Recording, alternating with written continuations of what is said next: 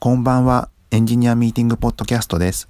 えっ、とですね、なんか雰囲気が違うと思うんですけれども、今、周りに誰もいなくて、今回ちょっと、あのー収録の最初の数分間がちょっと録音できていないことが判明しまして、ちょっと後取りになっているのですけれども、あの、本当に申し訳ないです。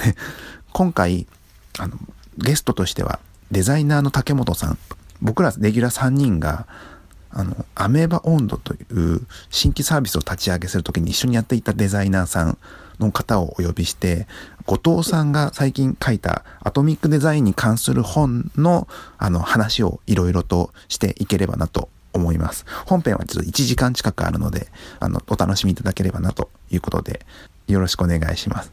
それでは、どうぞ。あ、あ、聞こえますね。えマイクは使えます？ね。このマイクで使えてるあそのマイクは使えますけど、普通の途中でアプリになりました。どこまでが入ってるか分かんない確かにわかんないアプリを変えたってこと？あ、アプリを。専用アプリだ専用アプリだと落ちた。だからあれなんあのどれだけ120度になってるかどうかちょっとよくわかんない。いいまあいいや、とりあえずやりまあ普通のマイクよりいいでしょうってこと。で。はい。はい。っていう。今回だから機材も新しいからねちょっとバタバタする確かにね。そうですね。あ。これでもテストしたんですか？一回家でやったけども、その時は大丈夫だったけど、今なんかあそのこの普通のレコードの方でああまあ初めて。だけど一応まあ動いてはいるからまあどうにかなるかなっていう感じ。まあそれぐらいの軽い気持ちで我々やってるじゃないですか、はい、じゃあ改めまして、えー、と後藤さんのこの、えー、と堅牢で使いやすい UI を効率よく設計するアトミックデザイン。これ逆なんだっけ、逆なんだあ逆ですね逆っていうのはアトミックデザインはは堅牢で使いやすい UI を効率よく設計する。そうそうそうそう。っていう本をちょっと統あのまあなんて言うんだろう。なんか統治法だな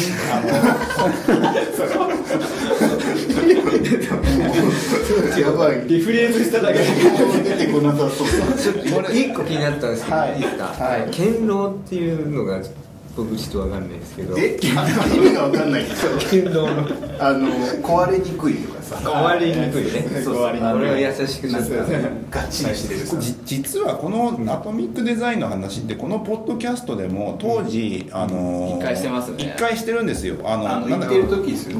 一回なんかどこだっけ？カナダカナダに行って、なるほど自腹で行って習って帰ってきたみたいな話。そうそうそうそうそうそう。その時一回してますね。確かに。そうそうそう。なるもうね。その時温度の時だから。温度の時めちゃくちゃ前じゃん。いやいやいやめちゃくちゃそう前でリリースするしないぐらいの前の。じゃあもう11月とか。三年前ぐらい。12月12月12月です。あ12月のすごいやばい時。やばい時 やばい時だから急になんか3週間ぐらい休むからさ。急あれね入る前からもうそれ撮ってた？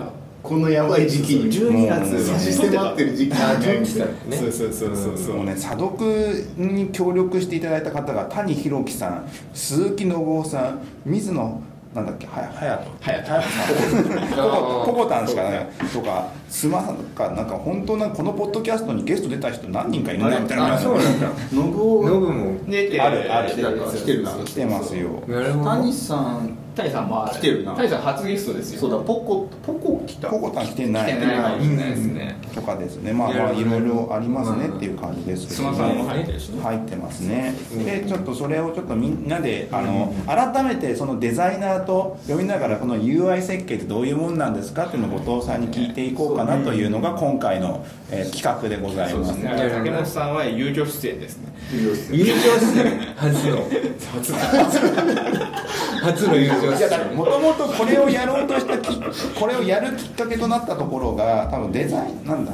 なんなんなんなんでしょうね。うんきっかけこういうこういうこの本の話こそれともアトミックこれって要はアトミック。スコープが全然わかんないから 何の話してるかわかんない。改改めて聞きますけども、まあ、アトミックデザインという考え方がどうして出てきたのかっていうところを聞かせていただければなと、はい、それでも後藤さんが考えたことじゃないから。いやでもそれはそれはそれはこういうブラッドフロストが考えたでもそしたら、えーとなぜこれを導入しようと思ったかの方がいいんじゃないですじゃあそうしましょうか。ああそうだそれはいそうそうはい。かなんでしょなななんでかっていうとこれ今朝タイトルも「堅牢に」の全然進まんやばいよ。壊れにくい。壊れにくい。壊れにくい。壊れにくくて。あのなんか再利用とかいろいろやるとうん。コーダーも書き直さなくてもん。大丈夫だよねって変わっても。ねで使いやすい。壊れオッケーですオッケーです。オッケーオッケーです。はい。剣道このリズム。あのはこの三撃の小豚でいうとレンガの家です。ああ壊れにくい。壊れにくいけど組み替えはできないからレンガの家って確か飛ばない飛ばないやつでしょ。硬いから。堅牢だねってことで話を進めましょう。だけで言うと剣道で言うとあのレンガ。デザインまでいけないですよはい、で、やったきっかけは、はい、これが上がってきたの、これを利用しようと。いうふうになったきっかけというのは、どうなのこれはですね えそそもそももうそのなんかまあウェブもそうですけどアプリもそうですけど基本的にあの作って終わりじゃないですかなんか永遠に未完成じゃないですか,、永遠に未完成の製品をこう作り続けるときに、なんかかっこいい永遠に見たいでちょっと終わんないから。さもう一回一回聞こうよ。分かんなかったら後でまとめて。なんかかっこいいなと思って。永遠に見なんたいかあの調べて分かんないことは出てきてる。進まないよ。永遠に未完成だから。永遠に未完成で作り続けるじゃないですか、もう変更しまくるじゃないですか。そうだよね。だからうん。変更しても、その壊れることを恐れない作りにしたいじゃないですか。はい、そりゃそうだよそりゃそうだ。そう。はい。で、はいそれは、そのエンジニアとかは、まあ、実装でこうどうにかするって話もあるけどでも実際はデザインも、ナビゲーションのその矛盾が生じたりとか、なんかボタンがなんかここだけ変な形してるとかあのあるじゃないですか。こういうレイアウトが探しづらいとか、うんねうん。そういうのをそのデザインのその変更もしやすくするようにっていうふうにあの実装とデザインの意図がこうできるだけ一致するメソッドが欲しいなって思ったんですよ、はい。でそれでそのまあアトミックデザインっていうその手法はその一個の手法なんですよね。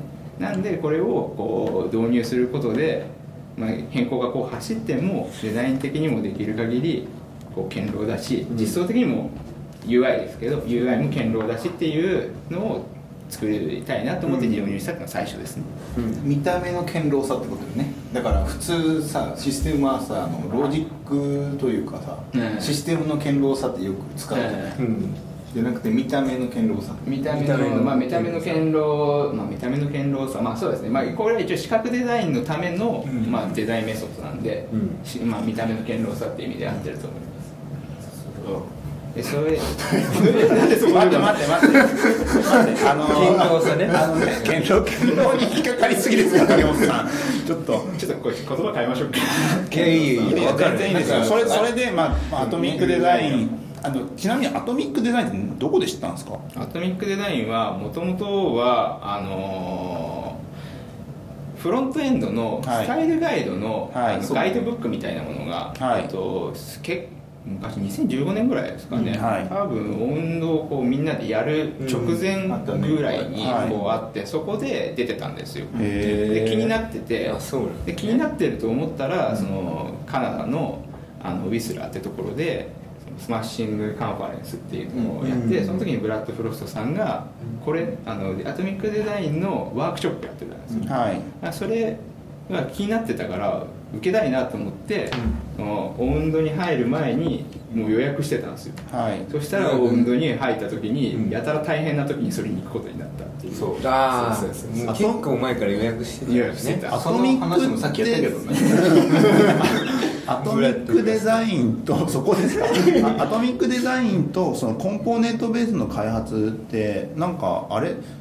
ど同時に上がってきてる。なんかどっちが先とかコンポーネントの方がさ全然先でコンポーネントでなんかやっていこうみたいな話って結構ど先どのその先だからなんていうの？フロントエンドの実装はコンポーネントにしないとたいや大変だからやりましょうやっていうのはあったなそれは昔からね。昔から。うん。でそれがフロントまでで止まってたんだけどデザインの時点でそれもやりましょうやってなんかちょっと一歩前に出た。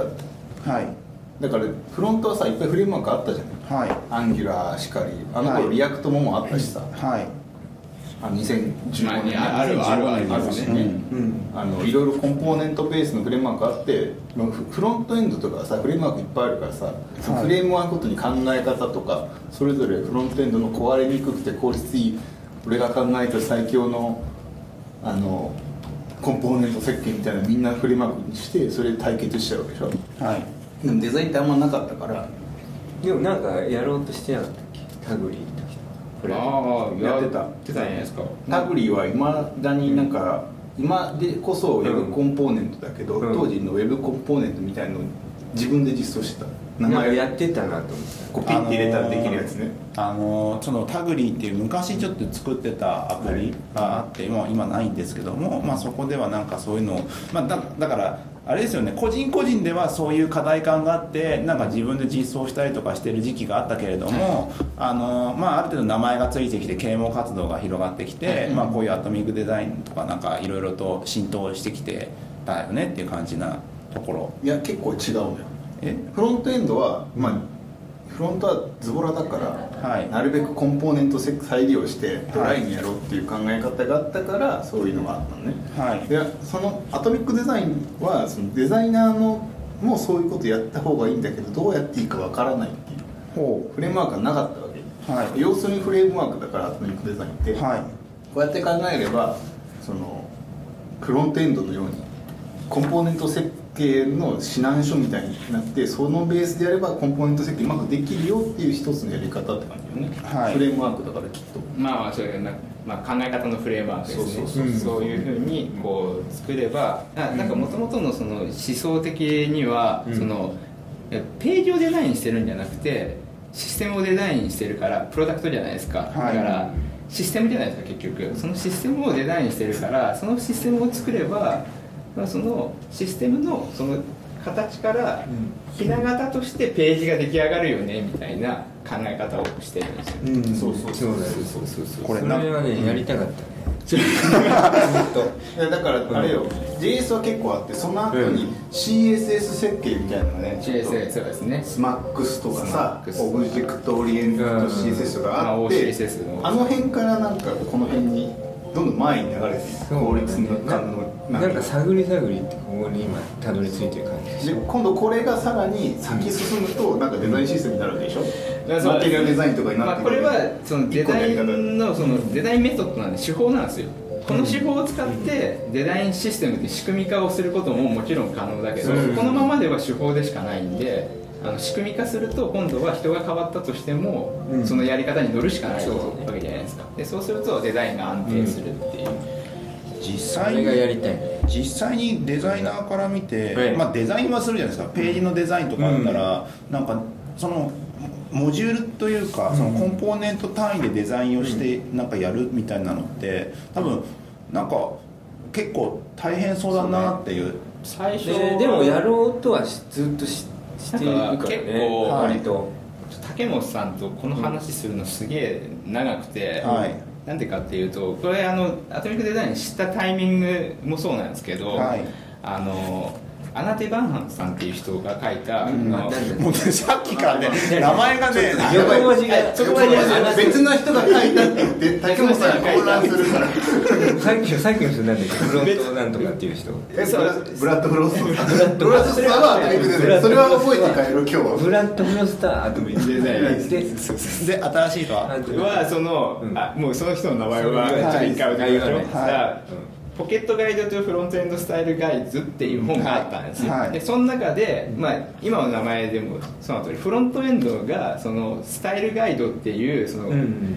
コンポーネントとか、まあ、そのモジュールをあのリストにしたようなもので管理していくって流れが一回あったんです。よ、ねで多分佐々木さんがその時作ってたのも、うん。多分そういうのを作ってたなと思うんですよ。で一応、うん。あの竹本さんと一緒に最初にやってたうんモノグラファーズサービスもあるじゃないですか、まあ、あれでもこう作ったりとかもしてたんですよ、そうそう。そういう流れがそのフロントの方にはこうあって、うん。でデザインもこれに合わせた方が絶対効率いいよねっていういやそれはあったよ。結構全然あ結構タブのやりたかったしリーだうん。全然結構タブリはね厳密だったの。やろうとしやってたよね。タブリは結構すごくて、なんだろうその結局再利用単位が問題になってくるじゃない？ですか、はいこれも。でタブリは結構すごくて、えっと、俺フロントだけど SBA でもなくてフロントほとんど書いてないのこういうなんかタグを1個ずつ作ってるだけで、はい。それを Rails から送出すればそのページが完成するできる組み替えて、うん。っていうのを作ってそのタグの単位でデザインをコントロールしてうんだからこういうこういうっていうかなんかライブラリだけのデータとか作ったんだって。ライブラリだけ。そのタイムああそのパターンライブラリそうそうそうそれそれをリュードがでかいんだけど、はい。例えばそのこのアイテムみたいな、はい。とリストみたいな、うんそれを作ってそれをもう俺はそのコンポーネントだけ作るのよ。そうそうそう。でそれに、えーとうん。必要な API のクエリが埋め込まれてて、うん。それを使うのはで Rails の人。あだから俺ページ自体はマークアップとか JS 一切書かなくて、うん。コンポーネントをひたすら作るみたいなそうポリマーみたいなやつ作ってて、うん。勝ああ手に偽ポリマーみたいな。偽ポリマーみたいな。当時だからスマホでだけ動く、はいウェブコンポーネントみたいなのをポリフィルみたいなのを作って作って。そいつをそのコん？コンポーネントごとに竹本さんにデザインしてもらって、はい。その中のデータはなんか何入ってくるか分かんないみたいな。うん。あやったね。そう。なんかそれをこう、俺自身僕自身も結構やってて、うん。何回か、まあ、いろんなプロジェクトでやって、うん。まあ、竹本さんともやったしやったね。このあのリサ読してくれた鈴木信夫うんともやったうん。っていうのをやってて、うん。ただそのコンポーネント一覧化するじゃないですか、うん。うん。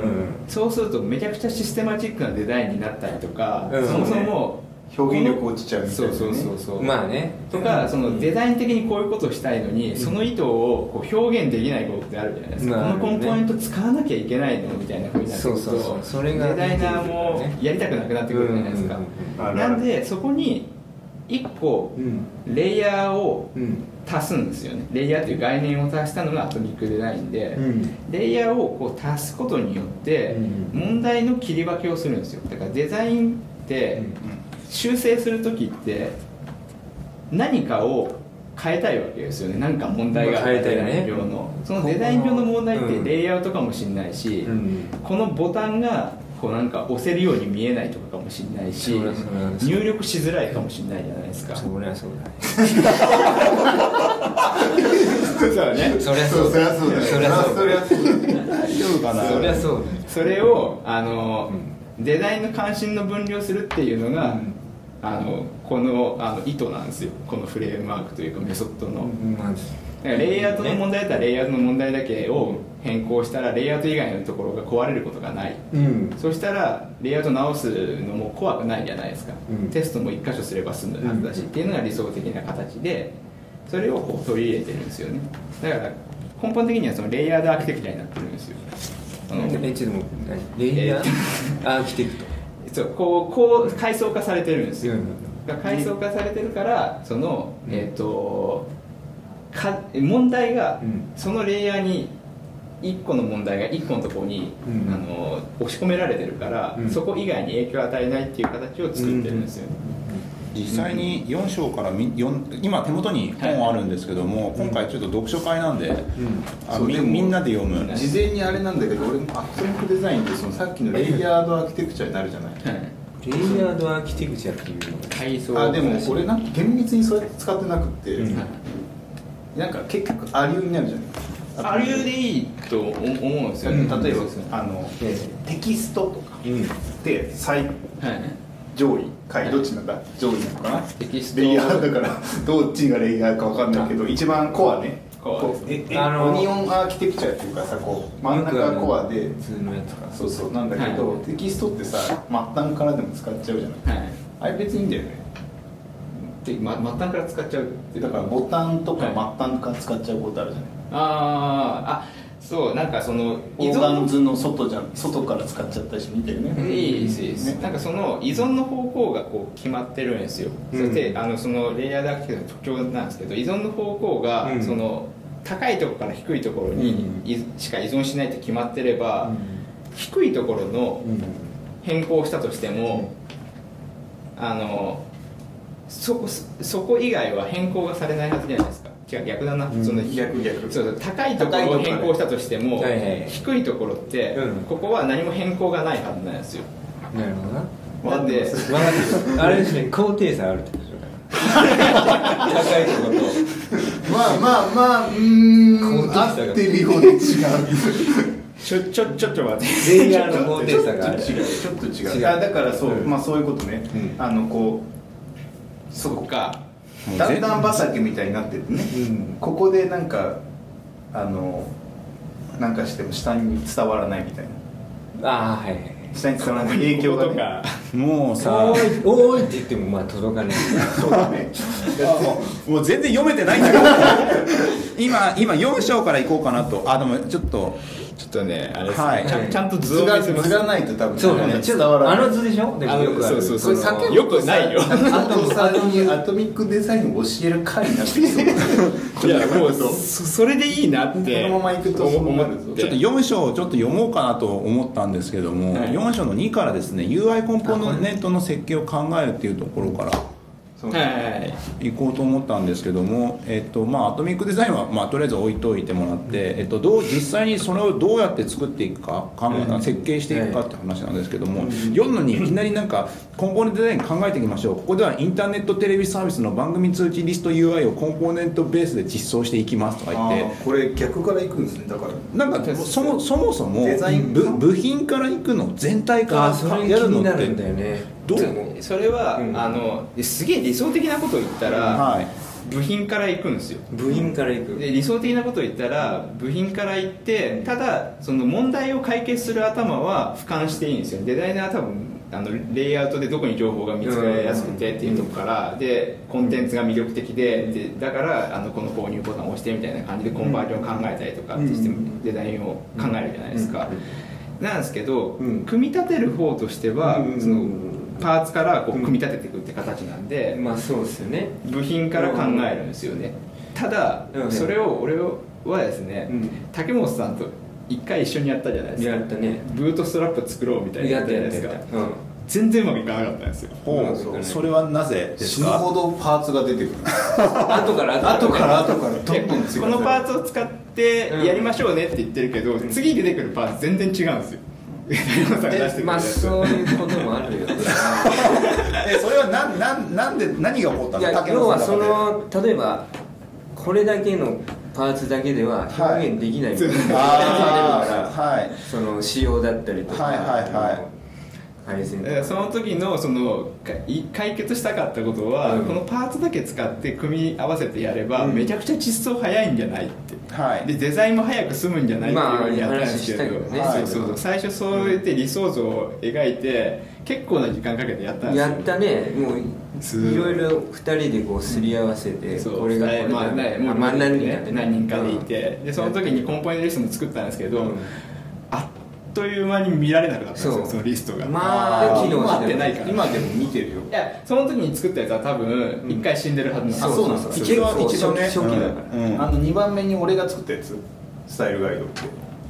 えーにまあもしかしたらもう俺いないかもしれないけど。作ったやつが今でも見てるよ、うん。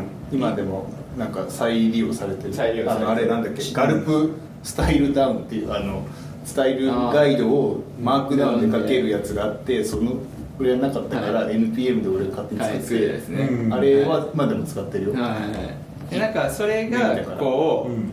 なんかすごいこう人が頑張らなきゃいけないパターンだなって思って多分俺がすごい竹本さんに「うん。これを使ってくださいね」って言ってすごい踏ん張り続ければ多分うまくいったと思うんですけど現実的じゃないじゃないですか。まあそうだよね。そう。だしデザイナーもハッピーじゃないから、なんかこれはワークしないなって思って、うん。だから逆パターンあの逆パターンで既存のワークフローは壊しちゃダメだなって思ったんです。一番最初の導入は。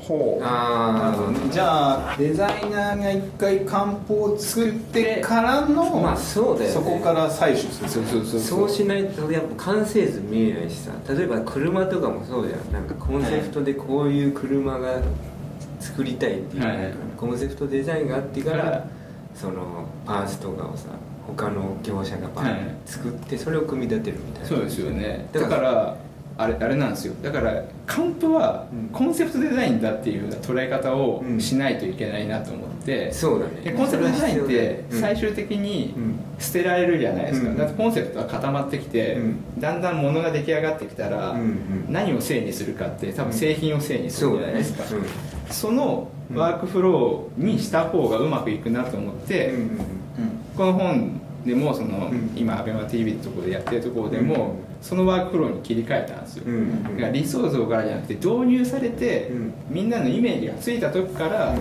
アトミックデザインがそのパーツから出来上がるって形にすればいいんじゃないかって、うんうんなんでこれの説明もカンプからにしてるんですよね。一応デザインカンプって何ですか？デザインカンプはまあページのデザインってそう。いわゆるカンプって何ワイヤーじゃなくても。スケッチとか B あのはいはいはい。フォトショーで作ったいわゆるその一枚のあーはい見た目のなんかカンプって言うんですね、そうそうそうそうそう。えー。でそこからデザインカンプを作る段階でコンポーネントを意識して作成されることが理想です。とはいえ、初めてコンポーネントベースの UI 開発をプロジェクトに導入する場合いきなりコンポーネントベースで UI をデザインできるのはスーパーデザイナーはほとんどいないと考えた方が良いでしょう。そう塚本さんスーパーデザイナーね。か神ができなかったからこれは無理だなって思ったから、うん。まあこっちに行こうなんかね結構逆に若い人できるよね。うんなんかそのなんか何なんだろうねあれ。カンプっていう概念がそもそもない人多いよね。いやなそんなことはないと思うななんかボタンから作ろうとか思うじゃない若い人。いやどうだろうね。そこはでもから。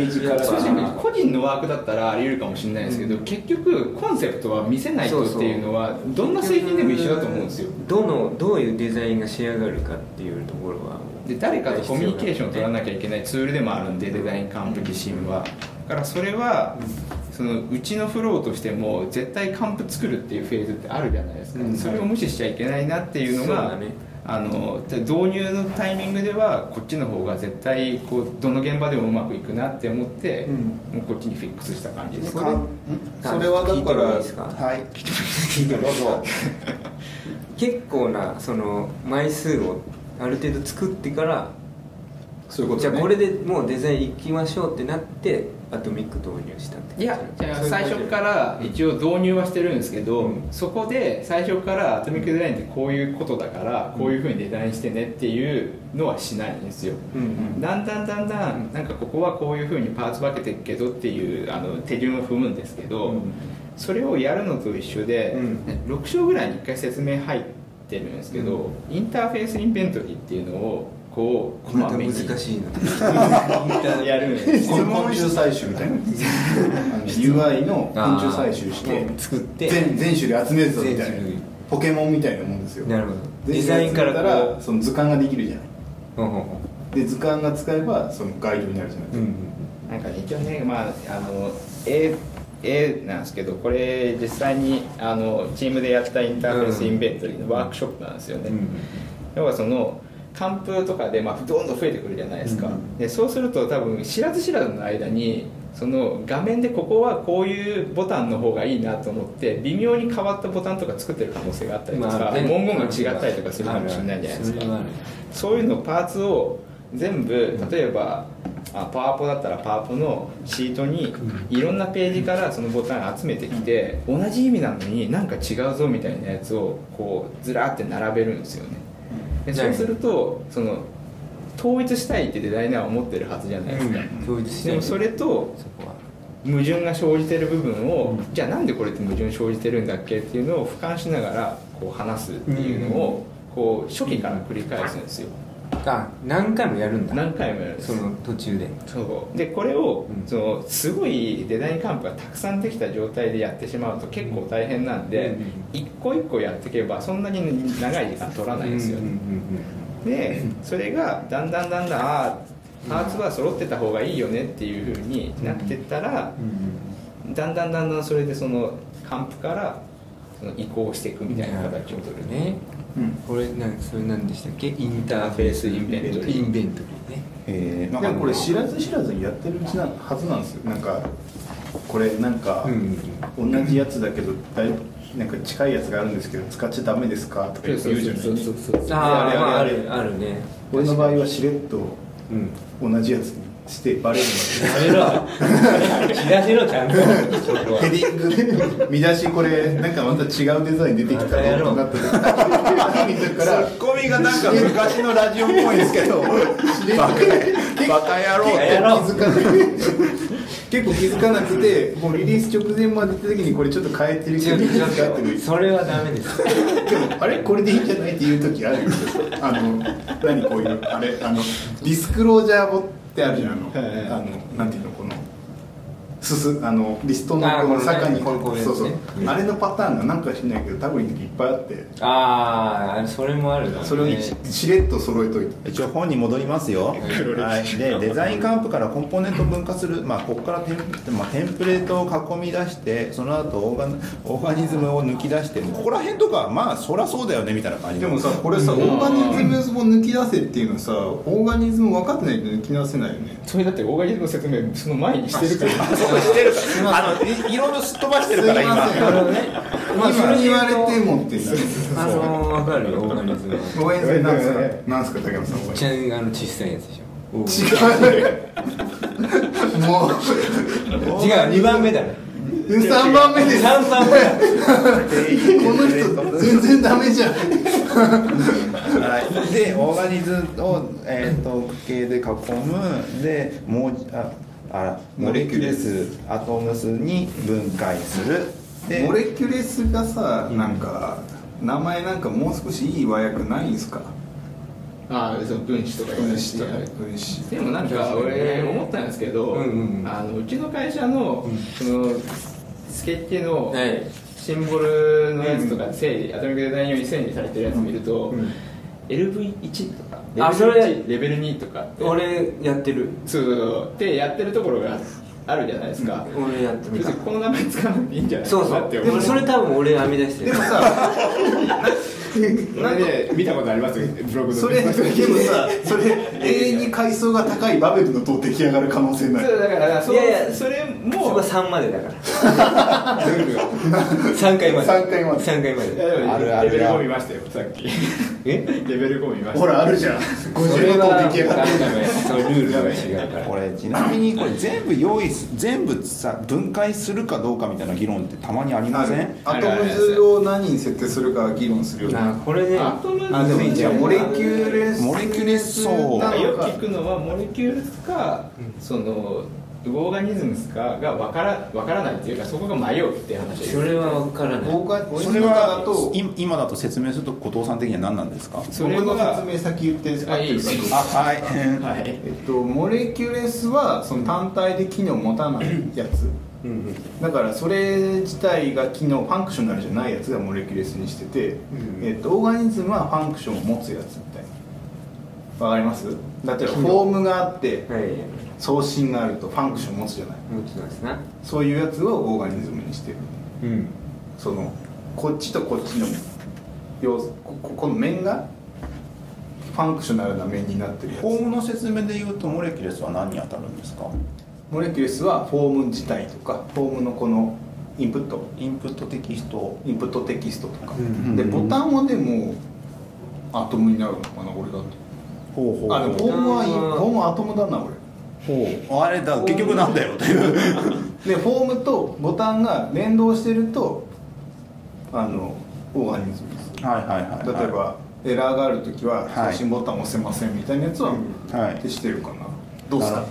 いやもうそれなんか別になんかそれで問題解決するんだったらそれそれでもいいと思うんですよ、うん。まあ、かいレイヤーになってるし階層化されてるんですけど一応その例えばそのブラス・プロスタンが一言言ってるやつだと、うん。そのオーガニズムスはスタンドアローンでうん。コンテンツとして成り立つものみたいな。 functional なやつ。まあ functional とも言うんですけど、はい。ただデザイナーとしては多分 functional って言われるよりも、うん。それが1個でポンって置かれてもコンテンツとして一応意味をなしてるものっていうふうに考えた方が分かりやすいと思うんですよええわかる？今の説明。例えばその誰かの投稿記事だったら、うん。でどこに置いどこのページのどこに置いたとしても投稿記事だってことが分かるじゃないですか。ユーザーの名前も書いてあるしアイコンもあるしそのユーザーの投稿もあるし。うん。でそこに、まあ、ライクするみたいなボタンもついてるかもしれないけどそれが投稿だっていうのはどこに置いても分かりますよね。まあねでもさっきのフォームのその入り入力テキストインプットがあってそのボタンがあってそれを投稿するみたいなやつって、その例えば何をその E メールアドレスを入力して投稿する E メールのその認証のためのフォームなのか、それともその別でその記事を実際に書いて投稿するのかっていうのは意味が与えられるまではうん何もコンテンツは持ってないじゃないですか、そういったのはそのモレキュールぶモレキュールとして扱った方が役割を与えられるまでコンテンツがない状態のもなるのほどね。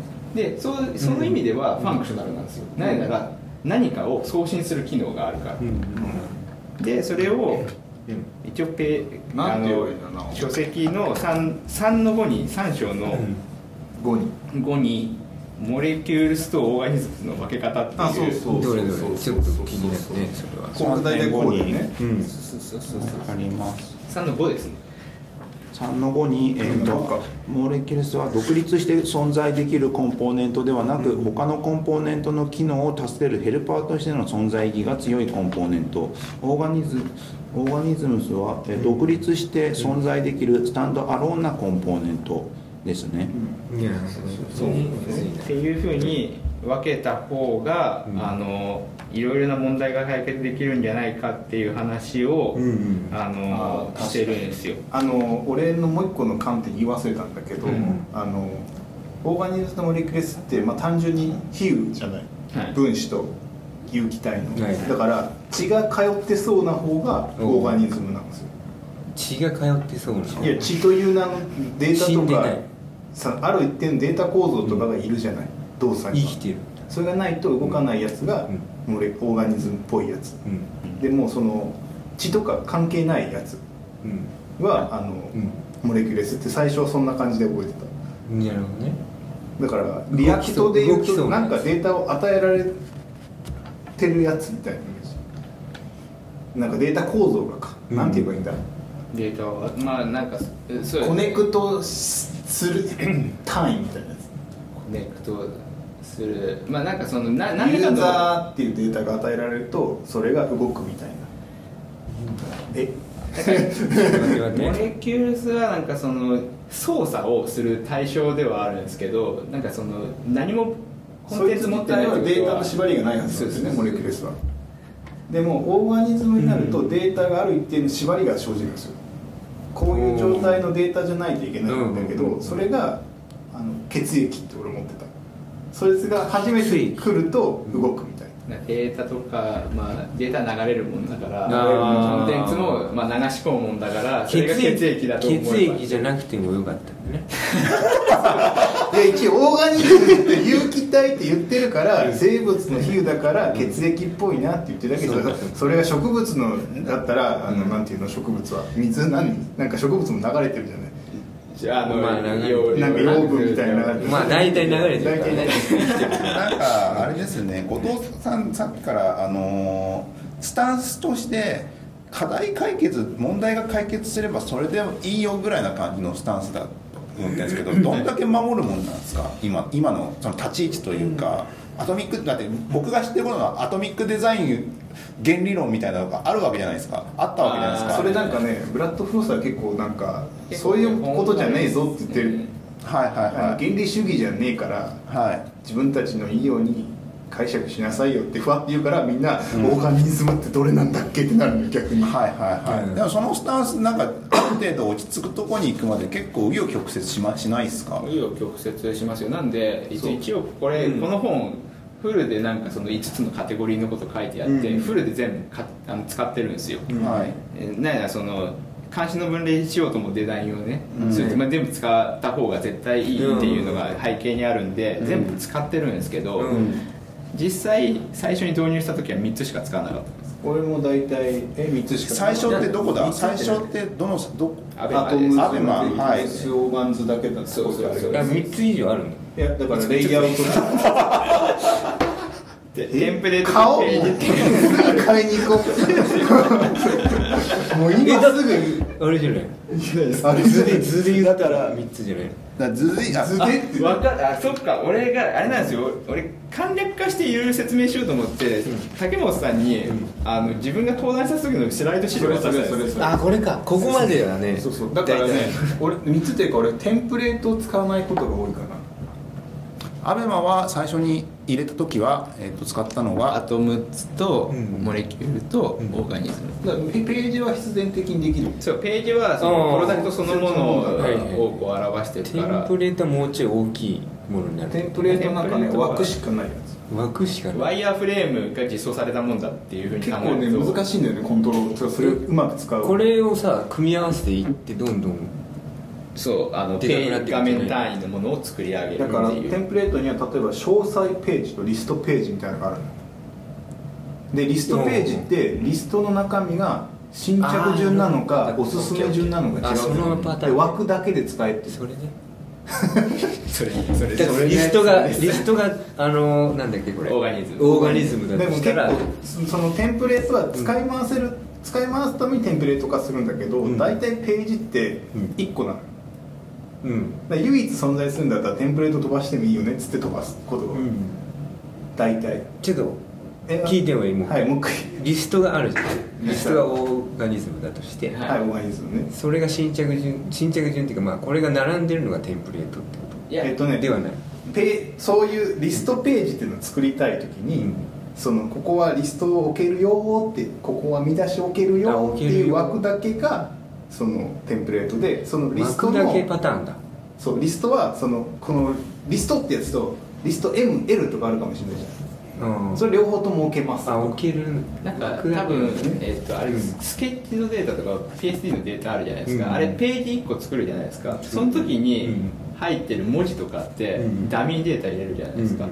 あの状態を指してもらえばいいと思います。だからその画像とかもうん。なんかどっかから撮ってストックフォードとか撮ってきたやつを差し込むじゃないですか、うんあれもダミーじゃないですか、うんあの状態がそのテンプロだと思ってもらえばいいんですよねでそれで佐竹さんの言うその血っていうかデータはが後からビュッてそう流し込まれると、アプリとして見た時に、その,、あの本当のあの文字データも入ってくるし本当の画像も入ってくる動いて見えるじゃんあそれがそのコンテンツが入ってる状態なんで、それ自体がそのページだと思ってもらえればよくて作ってるそのデザインカンプは、まあ、テンプレートに当たるかなっていうふうにすると分かりやすいとー思う。そう。だから旧ページを作っていくんだけど、うん。でテンプレートコントロールするの結構難しくて、うん。そのテンプレートを使いま全部使い回せるんだったら、うん。そのコンポーネントというかアトミックデザインの中に押し込みゃいいんだけど、うん。1回しか使わないやつはもう1回でいいんじゃないかなって俺は割り捨てて分けてる。あーまあね。あのだから実装上の違いなんだけどデザインシステムって隔離してるのよ。あのな共通コンポーネントとか言うじゃない。なんていうあのページごとじゃないさうん。ベースみたいにして、うん。で隔離するじゃない。うん。でそのページ依存のやつはちょっと独自としてここはこのページ上って分けるじゃない、それ分け。るで1回しか登場しないのはこっちにいるし、う2回登場して3回目登場したら共通にしましょうやとかよくあるじゃん、うんだから2回とか登場するまでは入れないみたいな。うんだからテンプレートって大体1回しか想像し作られない。のようんなんかウェブページではね。なんかまあ、そういうここともあ、まあ、結構往々にしてあるけど、でもそれは多分そのダイナミックにコンテンツを差し込んでるからじゃないですか。でも性的なページを考えたらそうそうそうそういうことね。だからそうそうそう。なんか観光庁とかのさサイトを作るときはさ、うん。なんか似たページすげえたくさん出てくる可能性あるじゃんうん。そういう時は多分テンプレート使うとよくできるはずなるほどアプリケーションだとあんまなんか使わない、アベマ t v でその最初は3つでテンプレートなしでやりましたはいってなりましたけど、なんか最近刷新刷新されたのかな？ウェブページが新しくなりましたみたいなプレスリリース出してましたよ。高速化高速化か高速化か。デザイン変わってないですね。そこは特に変えてないから関係そないのかこはまたそこのレイヤーではないですね。うん。で UI じゃなくて、うん。実際にそのサーバーの方をそのインフラの方をいじってる。はいはいはいはい。裏側の話ですね。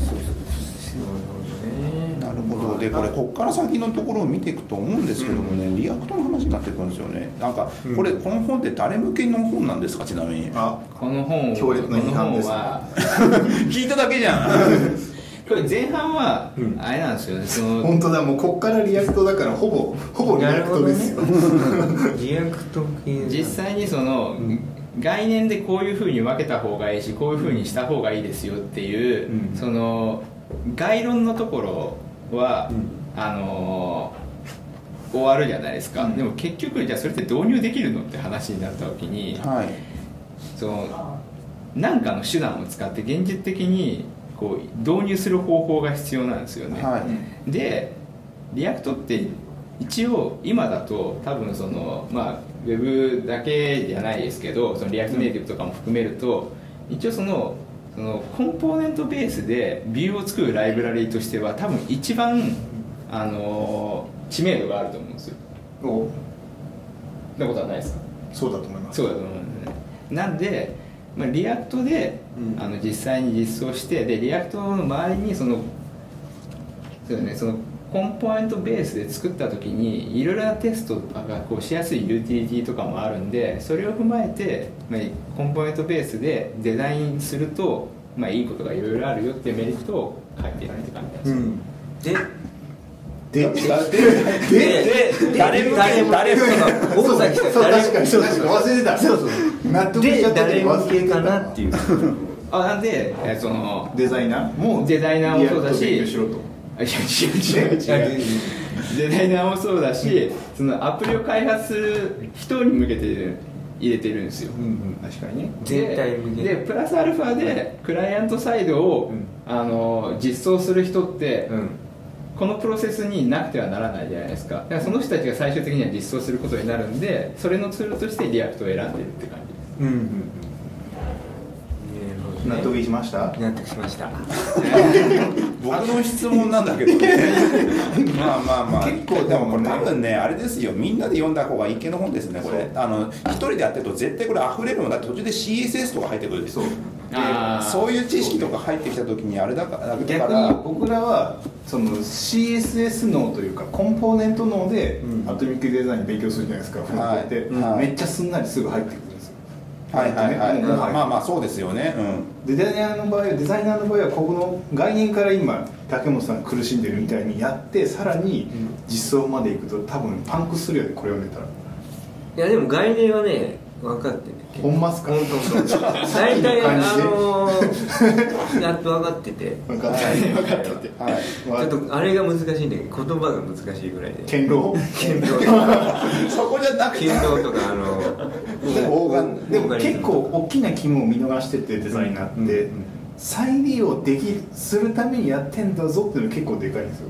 それは分かるよ。それがなんかね途中で抜け落ちる時がある。んですよなんか説明するためにアトミックデザイン使ってますみたいになる時があっいやてもう再利用ですよ。完全なそうそうそのなんだ、そのオーガニズムよりちっちゃいやつらはその再利用の単位で考えて切っていかなきゃいけないんですよね。そうですね。それをなんか結構抜け落ちる時があいやってこれはですね。一応再利用はプライマリーじゃないと思って。えー、嘘。あれでしょ？だからゴッサン言ってたのはその再利用もそうなんだけどその改善とかそうそうですの時にちゃんとフレキシブルに対応できるっていうところがこの良さっていう。だからそれは再利用されてるからじゃないで再利用はその、まあ、それを構成するあの多分性質の一部で、まあ、そのそれを例えば抜いて差し替えたとしても、あの矛盾なくデザインが壊れない実装ももちろん壊れないですよ。でもデザインとしても矛盾が生じないみたいなことをするために同じレベルの層でデザインをちゃんと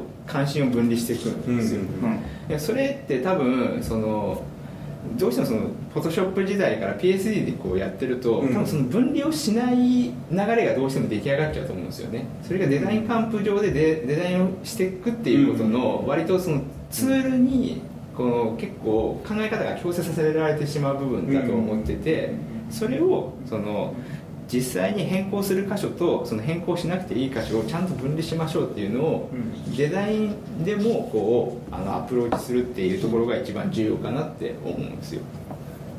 まだ俺再利用する。で再利用なんじゃねえかと思ってね。まあまあ、再利用なんですよ。再利用再利用しなくてもそういうふうに分けておいた方が俺は考え方としていいと思うんですよ。なんか、まあそうね。俺やってていつもあの困ってるのがあって、はい。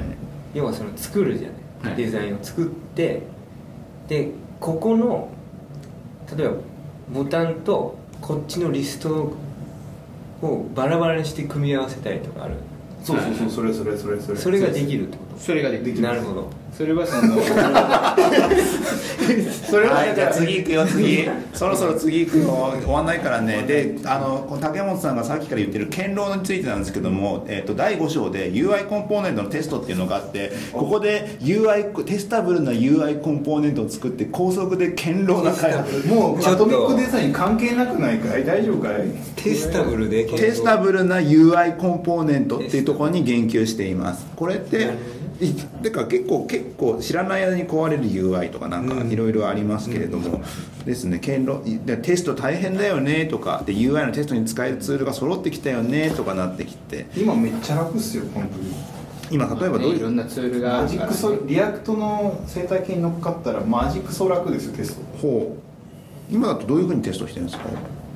ユニットテストは普通にユニットテスト書いて、はい。機能とか、はい。あと見た目というかマークアップ自体だったら普通にもうスナップショットテストっていうのがあってはい。なんだマークアップのディフとか普通に出してくれて、はい。変わってよとか、はい。おかしいよとか全部出てくれる。ほでそのビジュアルでリグレーションしたいんだったら普通にストーリーボードとかストーリーブックか。ストーリーブック使ってペッてやれば、なんか常になんか壊れてないよねっていうのが確認できる。コンポーネント単位ではねコンポーネント単位でもその全体単位でやるならあの E2E いるんだけど E2E でさえもヘッドレスクロームの登場でめっちゃ楽になってる。うへえまあちょうど全部それが書いてあります。ちょうど。それちょうどね。もうみんなそれ知ってるんだ。ちょうど書いてあった。フロントエンドみんなそれ知ってて、その React のテストの手法とかもいろんな人がさ、死ぬほどやってくれてるからね。クソ楽だよね自分たちで昔はスタイルガイドとか頑張って作ってたのに、あもう Storybook あればクソ楽やんってなるもんね。そうそうですね。だからそれをその、テステストのユーティリティ揃ってるからまあ楽だしコンポーネントに分かれてるからそうさっきその田崎さんが言ったじゃないですか、まあ、デザインシステムって言葉を使ったのはシステムじゃなかったとしてもその実際のアプリにうん。組み込まれてる状態じゃなくて単体でこうテストできるからいろんな状態がこうテストできますよ、なるほどそう。そうそう。するとそのあれ？なんか自分がログインしてなかっただけで壊れたみたいなことって、うんなくなるわけですよ。実はいつもログインしてテストしてるから分かんないみたいなことになるじゃないですか。そういうのをその、まあ、いわゆる CI で回すこともできるし別に CI で回さなかったとしても、うんまあ、手元でこう何回もこう再現することも可能だからっていう状態を作っていきましょうっていう感じのあれ？ところですね。ストーリーショッツのブック？ブックショッツ？ストーリーショッツショッツストーリーブックのスナップショットテストのストーリーショッツです。ああそんなんあるんだ。知らなかっテテストのできる範囲はどこまでテストね。たあジストのかどこまでどこまで範囲せなんだ Storybook のなんかテストの範囲範囲というかどこまではどのコンポーネントまではテストできる全部。いけるペただージまでいけるってこと？ページページまで。あページっていうか、まあ、ページはテンプレートまでですね。テンプレートまで。ページはページは E2E になっちゃうので。はいはいはい。でもテンプレートってほぼテストいらんよねまあスナップショットくらい比比較しかない。機能持ってないから。まあそうなんですけど一応ここだとそのさっきの話でプラスで言うと例えばレスポンシブテストしたりとか、ああなるほどね。それもいけんだ。リキッドレイアウトをテストしたりとかもできるし、えそれどういう状態なんですかテスト。それはそのテストのラッパーみたいなのが大体いるテスト業界で、うん。そいつに、まあ、コンポーネントあるじゃない、うん。取ってきてそのラッパーさんに差し込むとうん。幅を勝手にキュッてやってくれて実行でしてくれる、一応ね。えこれを全部見ていけるってこと？そう本の中にこうある図なんですけど、う。ん。これがあのタブレット用ですね、うん。うんうんタブレット用はまあ画画面短いじゃないですか、うん。これをこうその同じコンポーネントに対して、うんうんうん PC の画面にした時にレスポンシブにしてたりとかするレイアウト変わるじゃないですか、うんうんうんうんでテンプレートはそのレイアウトがちゃんと正しく動いてるかっていうのを確認するためにもテストできるんですよ。へーテンプレートを分けておけばそれをそのサンドボックス化っていうかその別にその製品とは関係ないところでうん。いろんなデータを流してみてそれでも壊れないみたいなことをいろんなパターンでテストできるからうそうすると壊れづらくないですか？テストしてるからうん。堅牢じゃないですか？堅牢だなこれ。これは堅牢だわ。これは堅牢これは堅牢だぞ。なるほど。そう。そうそういうことだったんだ。やっとやっと堅牢がやっと堅牢が。テストがあの柔軟柔軟っていうか気軽になってくると逆にどこまでテスト書けばいいか問題って上がってきますね、はい。でもねほぼかけちゃうんですよ今。ほう。なんかかけないとこないよねあんま。いや書けるかどうかで言ったら書けるでいいんですけどもそれをテストを書くというなんだろうなコストはい。の問題ってどういうふうに捉えてるんですか？全部書いた方がいいなんですか？それともどっか要所要所やるもんまあでもなんか基本的には全部書いた方がいいんだけど全部網羅なんてできないじゃない。うん。なんかバグったら足すみたいな。あなんかささっきさっきさんがこう、まあ、リグレッションテストみたいなビジュアルでそのリグレッションテストするみたいな話もあったと思うんですけどなんか割とその書くコードもそんな大したことなくて結構なテストができたりとかするんですよ。でテストの種類がいくつかあってピクセルを比較するだけでテストできるものだったら別にそれでテストすればいいからコード書かないじゃないですか、はい。でもロジックのテストは多分ロジックのテストでもっときめ細かい回にやりたいと思うんでそれはそのロジックのテストを別にテストコード書いてでやればいいし保証があのできる限りつくものを工数少なくいろんなパターンでテストすればあの網羅性がこう工数少なく増すかもしれないっていう感じのことが割と書いてあるっていう感じです。カバレッジとかってあるんですか？カバレッジもあります。ほう。ワレッジもう楽ちんどうい今は。どういうようなえカバレッジって？全部出る全部。分岐とか、はい。宣言とか、はい。全部通ってるって全部出るさっきのスナップショットテストも含めれ含めることもできるじゃないですか、はい。あのコードが操作されてればはい。入るんでそういうのもその含めてコードカバレッジが出るみたいはいはいはない。ツールは割とその生態系としては揃ってるんですよね。へえいやだってさそれは結構な大きなフェイスブックとかでやってるわけじゃない。はい。それは生態系育ってきますよね、確かに。なんか固有のケースとかはあんまなさそうな5の6にちょうどコードカバレッジがありますね。そしてパフォーマンイスパフォーマンステストとかも？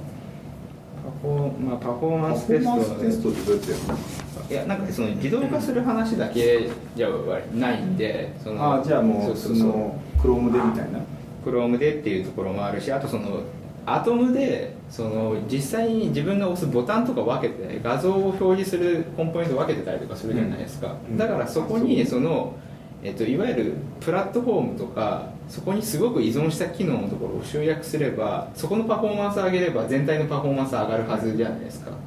そこのそのパフォーマンスをこう見ていくっていうのを、あの書いてある感じネットワークアクセスとかもはやここ完全にアトミックデザイン関係ないゾーンですね。そのアトムに分かれてるからそれが可能いけるだいぶこじつけっぽいけどその次に来るのがインクルーシブユーザビリティテストっていう項目がありますからね、情報。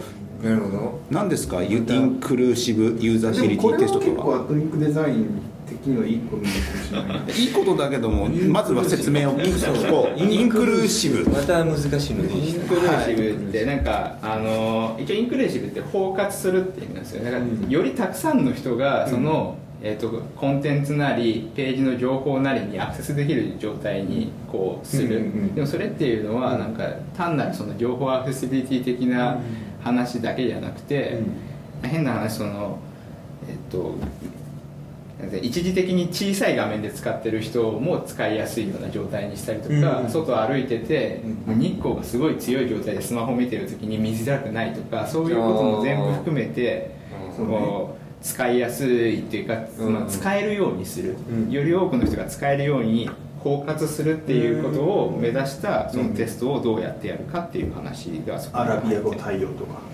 あアラビア語ローカライズとかその、うん。インターナショナリゼーションとかもああそっか。含まれて。アラビアは。いうのをこう全部含めるとそのインクルーシブユーザビリティ、インクルーシブ。まあ、国外の人とか別の地域の人とか、うん。そういう人ももともとのアクセシビリティも入るよ。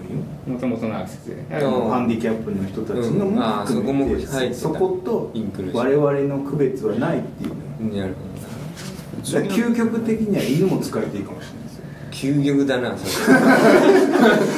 れ。犬がねだな。そうそうイン必クルーシ要なや犬もインクルーシブするから。インクルーシブしすぎじゃないかそれは。で次の項目で AB テストありますからね。AB テスト。もう関係ないくない？AB テストは結構これ関係あるんですよ。多分あの途中でなんでそのレイヤーをあのそのアトムとかモレキュールとかをそのそのデザインの関心事で分けたかっていうところにすごい響いてくるんですけど AB テストってその、うん。コンテンツの見つかりづらさが原因だったらレイアウトをいじるじゃないですか多分、うんそうすると、うんそのテンプレート上だけをこうあの変更すれば AB テストってしやすいはずですよね、はい。だから変更の、はい。えっと影響がそこにしか反映されないようになってるはずなんで、うん1個変えた時の変更の箇所が限られてるじゃないですか、はいそうすると AB テストとか、うん。あのもうしづらいあししやすくなるのと、うんあとその何をテストしたいかっていうところにもあの明確じゃないですか、そのまあ情報を見つけやすくすることがもしかしたら、その AB テストに比べたいことかもしれないし、だからその一応テストしたいものとそれじゃそうじゃないものをこう分けるっていう意味で、うん。すごくアトミックデザインとは相性がいいはずなんですよ。これさ AB テストでさオーガニズオーガニズム E よりちっちゃいやつらをテストするときさ例えばボタン AB とかできちゃっていいってこボタン AB とか言ってなるほどねだから再そこが再利用性を目的としてないっていうところとまあなんですよ、それがアトム同士はそうだからっていうのもあるのか。そうそうそうそう。ん。うだしそこは同じデザインを解決、全然わかんなさそうだけど。いや分かってるボタンがもしかしたらその、まあ、変な話青か赤かで、うん。もしかしたらその効果が変わるかもしれないって思ってることがあるとするまあね。迷ってる時が、はい。でその時に同じそのアトムのレベルでボタンが2つあったらそこのやつをボタン A っていうコンポーネントボタン B っていうコンポーネントをその A と B 変えるだけでもしかしたらテストできるんだとしたらそれはなんあかあそうだね。楽じゃないですか。それはそうだ。そうそうそう。でそれ以外に変更が絶対ないじゃないですか。で変更の箇所も見渡しやすいから、でそこだけに収まってることも誰の目でも明らかだし、なるほどね。ノイズを減らすためにそうかそうか。アトミックデザインは AB テストと、あのすごい関心事を分けるみたいなね、うん。何をテストするんだい？我々は、うん。ボタンなのかい、オーガニズムなのかい？ってことになるそうやっていろんなツールがねできてきてるんだけども第6章で現場それを踏まえた現場におけるコンポーネントベース開発のポイントっていう章が章？あります。第6章です。もうすぐ終わるよ。もうすごい第6一応これちゃんと追ってたんですねおさき。さん追ってますよ。読んでたもん。ずっとみんなが喋ってる間こっち読んでて さ次どうやって振ろうかなみたいなこと考えてんだからね。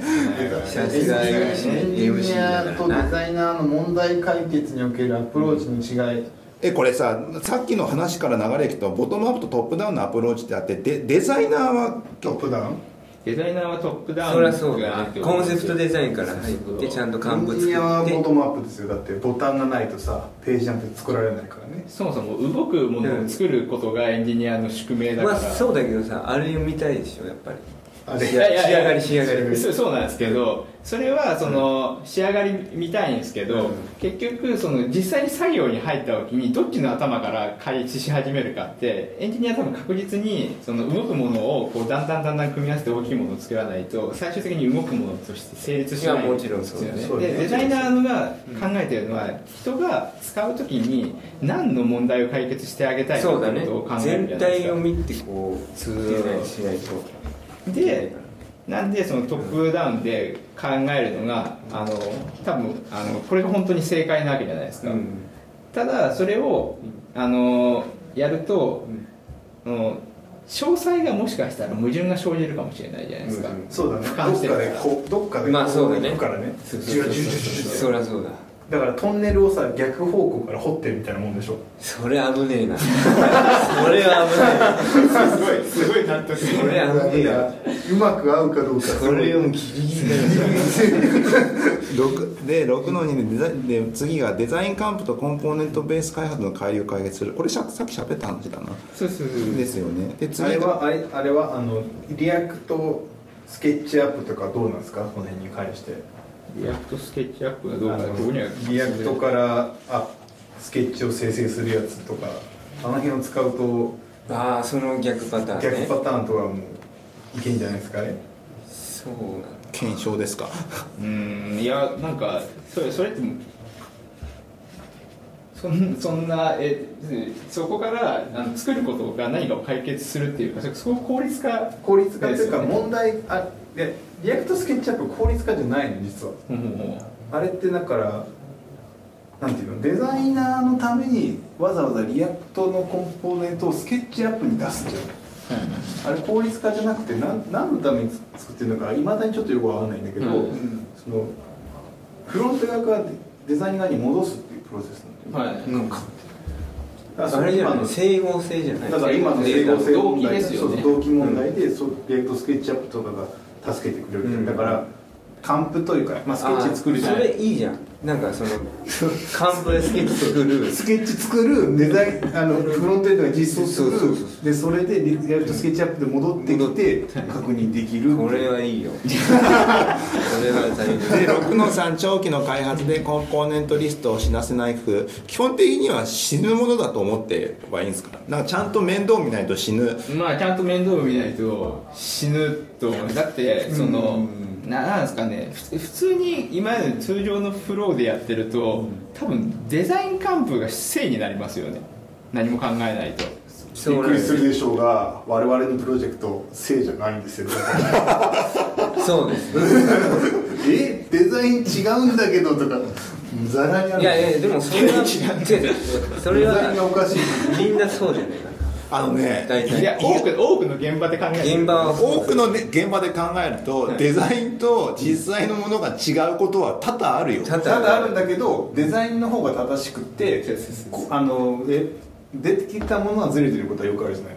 でそれはその直すっていうそのデザインのそのバグフィックスのチケットが振られるじゃないですか。それはデザイン幹部が正だからです。いや意外意外とそんなことないよ。ないないうちない。ないうちらはだからもう全然デあのザインしないデザインが本当にデザイナーとかデザインとかきちんとしてるところはやっぱそそれが正しいんだけどもそうじゃないところは少なくないと思うよ。そうよ、うん。だってまあまああなんかおかしいなと思ってデザイン見てて「これおかしいっすよね」って言ったら「あこれおかしいね」っつって普通に直す一周ものすごいレベルが低いあの一周みたいな感じだよ。イメージ的には。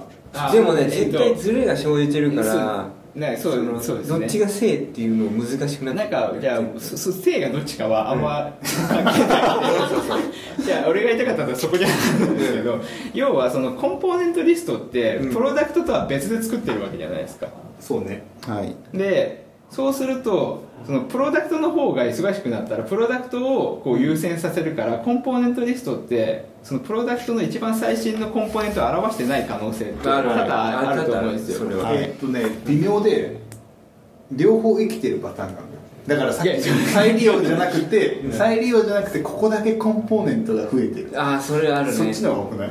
だからボタンかつてのボタンはまだ生きてんだけど、はい。い、つの間にかこのボタン使われてなくてそれぞれボタンがめっちゃ増えててどうなってんのってあるじゃないやなんかそうするとそのコンポーネントリストを見たところでそのコンポーネント俯瞰できないんですよね。そう。するといつしかコンポーネントリストは正じゃない。こここですよ。ここのコンポーネントが正じゃない状態だとうん。見なくなるんですよ。うん。そうだね。そうすると多分死ぬんですよね。うん。死ぬなんでそれをしないようにそのコンポーネントリストで作ったものができる限りソースコードが共有コードベースが共有されている状態でプロダクトに反映できる仕組みを作りましょうっていうそういう工夫の話です。あのさっきのやつじゃな。い佐竹さん。じゃあ佐竹さんのやつはそのスケッチにそれ同期させるっていうことなんでそれが仕組み化されてるんであればそれは一つの手だと思うこれどっちがいいんですか？あのデザインアトミックデザインというかで、まあ、広くデザインシステムがプロダクトのレポジトリで管理されるのはいいのか、うん。別で管理されて同期されてるのがいいかどっちがいいんですか。それでもどっちも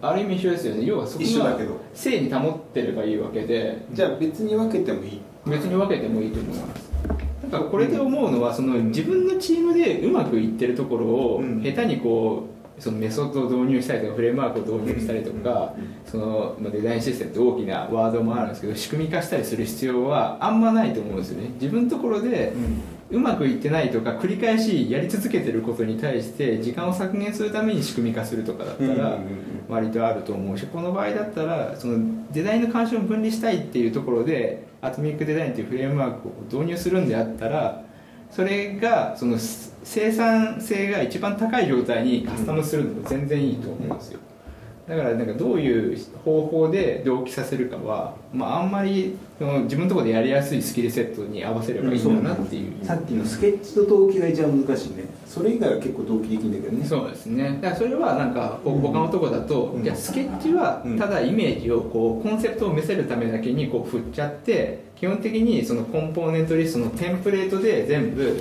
それを賄おうっていうところもあるかもしれないじゃないですか、テンテンプレート。でもないやまあそれあれだよね。そういう人もいるかもしれないし、うそういう選択肢もあるし、うん。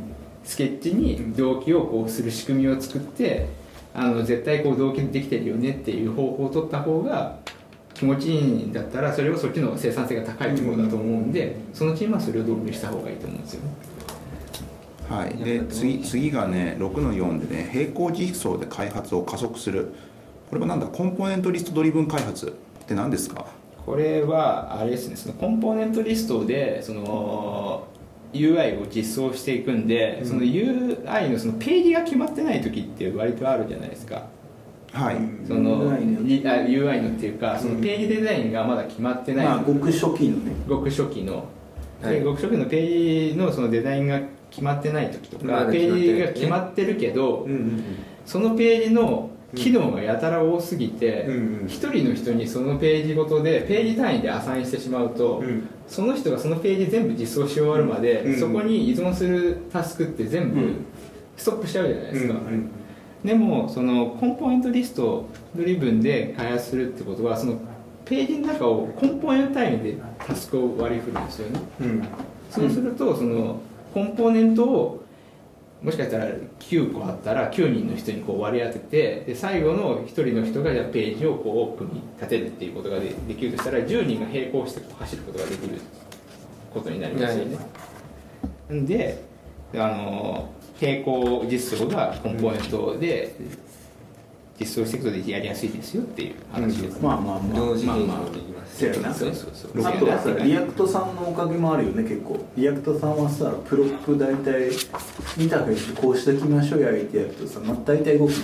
そうですね。こうやって渡すんで「ヨロ」って言うとお互いそれで「ヨロ」みたいな。おまあ、実際そのコンポーネントってなんかその入力があったら出力が一定で返ってくるよねみたいなところをこうしとけば、まあ React に限らずしとけばあのそこの約束をだけ認識合わせとけばあの実装できちゃうみたいなところもあるじゃないですか、そういうここはなんか角丸のうん。これぐらいのサイズの画像が欲しいん。で、うん。そういうコンポーネント作っといてと、うん。でこっちからはそのサイズと画像の URL だけ渡すからよろしくみたいなのができるそうやってその手を実際にカンプに反映させなくても、うん。そのコミュニケーションだけに成り立つその土壌を作るっていうのも一個の手だと思うんですね。あでも結構ねスケッチもそういうのできるようになってんだよ実はそのだから今言ったみたいに、うんこのうんここの画像は角丸で、うんその URL こう入りますってっていうのを設定できるやつあるよねなんかプラグインでおおそうなんだでそれがそのそういうなんかプロパティみたいに持たれてる。うん。ロケッチは割となんかその相性がすごくいいと思うんでそれがかけその設定するとそこからもう React コンポーネントが書き出せるやつとかあるもんね。そうですね。え優秀じゃない。ー、そんなな6の6ウェブフロントエンドエンジニア以外の関心を引くのところなんですけども、まあなんか共有するとあって一つあったのがなんか奥の方で ABEMATV の開発では Atomic Design あデザインをベースとしたコンポーネントリストを作りデザイナーやディレクターにコードを直接編集してもらい GitHub 上でプルリクエストを出してもらうようにしましていました。していました？して、まあ、していました。います今今もでもたまにプリクは送ってもらいますね。何が変わる？のこれ何を編集するこれは一番最初に、うん。あの改善フェーズっていうか一番最初リリース直後って、うん。あのとにかく人をこうユユーザー数を伸ばさなきゃいけないじゃないですか、だからいろんなことを試行錯誤するんですね。この文言が違うからなんじゃないかとかいろいろするじゃないですか、うんでもその文言とかはい。例えばなんかそういうレベルのところって、うんここを変更してもここしか変わらないよっていうコンポーネントに切り出されたらうん。Git の使い方が分かって例えば GitHub でホストしてるんだとしたら、その GitHub の使い方さえ分かれば、うん。それがそのディレクターが一回もコード触ってない人でも、うん一応できたんですよね。そのプルリクを出して、うん。でレビューをしてもらって、うんうん。であの実際にそれをあのマージするみたいな。はい。それでもさデザイナーノータッチってこと完全に？デザイナーの場合はデザイナーがあー例えばディレクターがやるときはだからそうそうそう。ディレクターは文言とかの場合が割とあ文言だけってこと。あーなんかクリエイティブのチェックとかできなさそうになってさなんかみんなが俺の考えた採用デザインでっつって最全体統合されなさそうと思って。あーいや一応そのうんその自分のその責任を持つ範囲とそのコンポーネントがこう切り出されてれば、まあ、それができるよねっていう話の事例です。じゃあディレクターさんはオーガニズムは触っちゃダメだよみたいな。まあそれ大変そうなコミュニティ。せっかくコミュニティコスト減らそうとしたのに。オーガニズムって 何ですか？めっちゃ食われるみたいな。ごめんなさい。ちょっとよく分かんなかったオーガんですけど。ニズムって何ですかから入んなきゃいけなくなっちゃうじゃん。もうなんか大変だよそれ。影響範囲。が影響範囲もでかいしさ。もうなんただかなんかそのえ一応フレームワークじゃないですか。だからちょっと制限を与えることでより自由を手に入れようっていう発想なんで、その制限がその自由にかなってるんであればそういうふうに触っちゃいけないですよっていうのもありかもしれないし、まあ、それはもうその自分のところの流度をこう見た方がいいって話ですね、これね最後ずっとねめくるために最後の章かなと思って次6の7でサービスに合わせてアトミックデザインをカスタマイズ1する。章ごとにさ2ページぐらいしかねえからさそうそう。でかと思ったら次サービスのフェーズにおいて進化するデザインシステムとか言ってさなんかこともう言ってないんだよこれ。もうなんかさっきからなんだろうこれが最後。なのねこれが最後。それが最後なんですけどもまとめないのこれ。まとめはこれがこれが、まあこれがままとめじゃないですけどこれが最後ですね。終着これが最後。いや今デザインシステムの話をしてるわけじゃなくてデザインメソッドの話してるだけなんで。うん。そうでサービスのフェーズにおいて進化するデザインシステムフェーズによってサービスの課題は異なるとそうですそうですそうですここパターンライブラリになってますよ。あのね。出た。はい。はいはいパターンパターンになってます。5時が。見つけたんでじゃあこの子もらい。ますはい、そんなわけで、そんなわけでね、一通りあの読みました。あの前半のちょっとあのアトミックデザイン自体の各各種こ要素の説明はちょっと省きましたけど、もうそれググってくれと。ググってくれという感じになります。お父さんがなんか結局バズったやつもあるしね。見てもらえばああそうですね。あれ基本みたいなやつだよねなんか割とまあ基本からた多分バズった方のはその後導入した話なんであじゃあバズってない方やそうそうそうそうその頃はまだ全く見向きされなかったですあれです。あのそんなわけで結構その多岐にわたる多岐にわたるね。もうなんかジャンルがねすごいですよね。しかもさらにアマゾンのレビューとかちょっと見ると誤字が多いって書いてある。パターン見つけたもんあのえさそれ間違もらったんじゃないの。間違い探しもできるっていう。あのすごい本当に。なんかもらえるんですか？え？え？いあの次次のあの班で直直せる直せてもらえるようにあのもう頑張る頑張ると言いますか、もういっぱい読んでもらって、結構あのみんなでちょっとああだこうだ言いながらこういうデザイン系とか多分ああだこうだ言いながらやっていくしかないんで正直。そうだから一番気をつけた方がいいのが、アトミックデザインそのまま進行して、そのまま完璧なアトミックデザインやるぜやると絶対知るもんね。そうですねななんかあれはまあだからね。これ読んで後藤さんの言ってること俺は絶対ここからうん逸脱せずに完璧にアトミックデザインやるんやって言ってる人は大体死ぬと思う。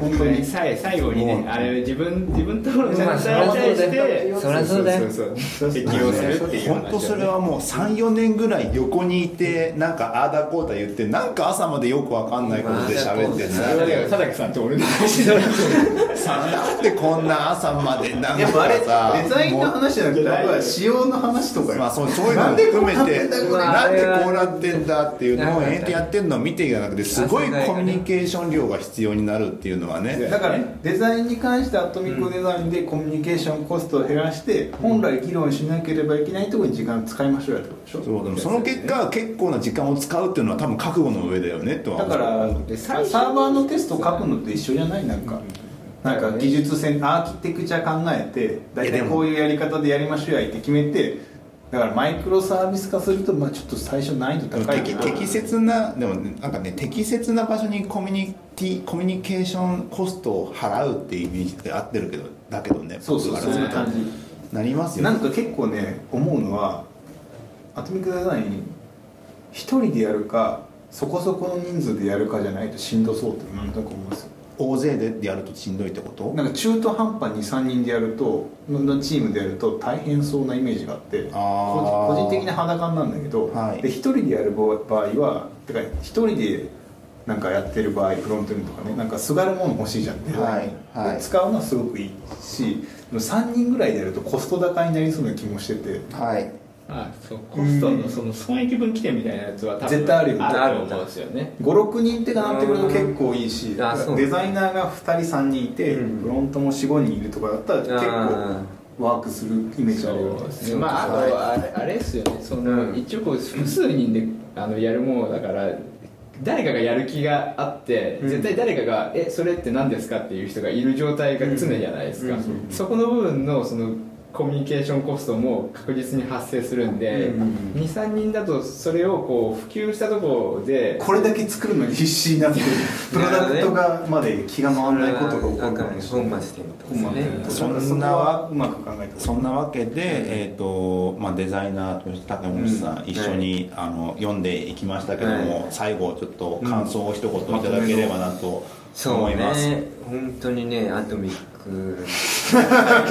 回だったなっていう感じします何を何を一番あのも学びましたか？やっぱねあのこれは完全にね堅牢ですよね。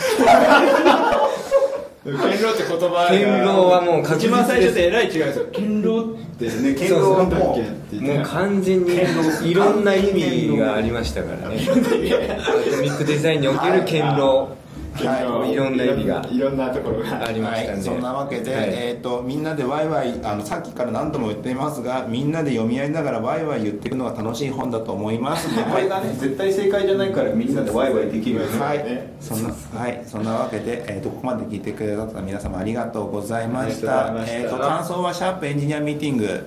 ツイッターで書いていただければそれ拾っていきますのでよろしくお願いします、この企画もねツイッターで書かれてたやつ。そうですよね。あそうなんだね、ツイッターであのリプライリプライというか、ね。あのおお願いしますみたいなのがあったんでってことではい。なんか話してほしいことがあれば一応一応というかまあできるだけ。私もね 教えていただいてはい。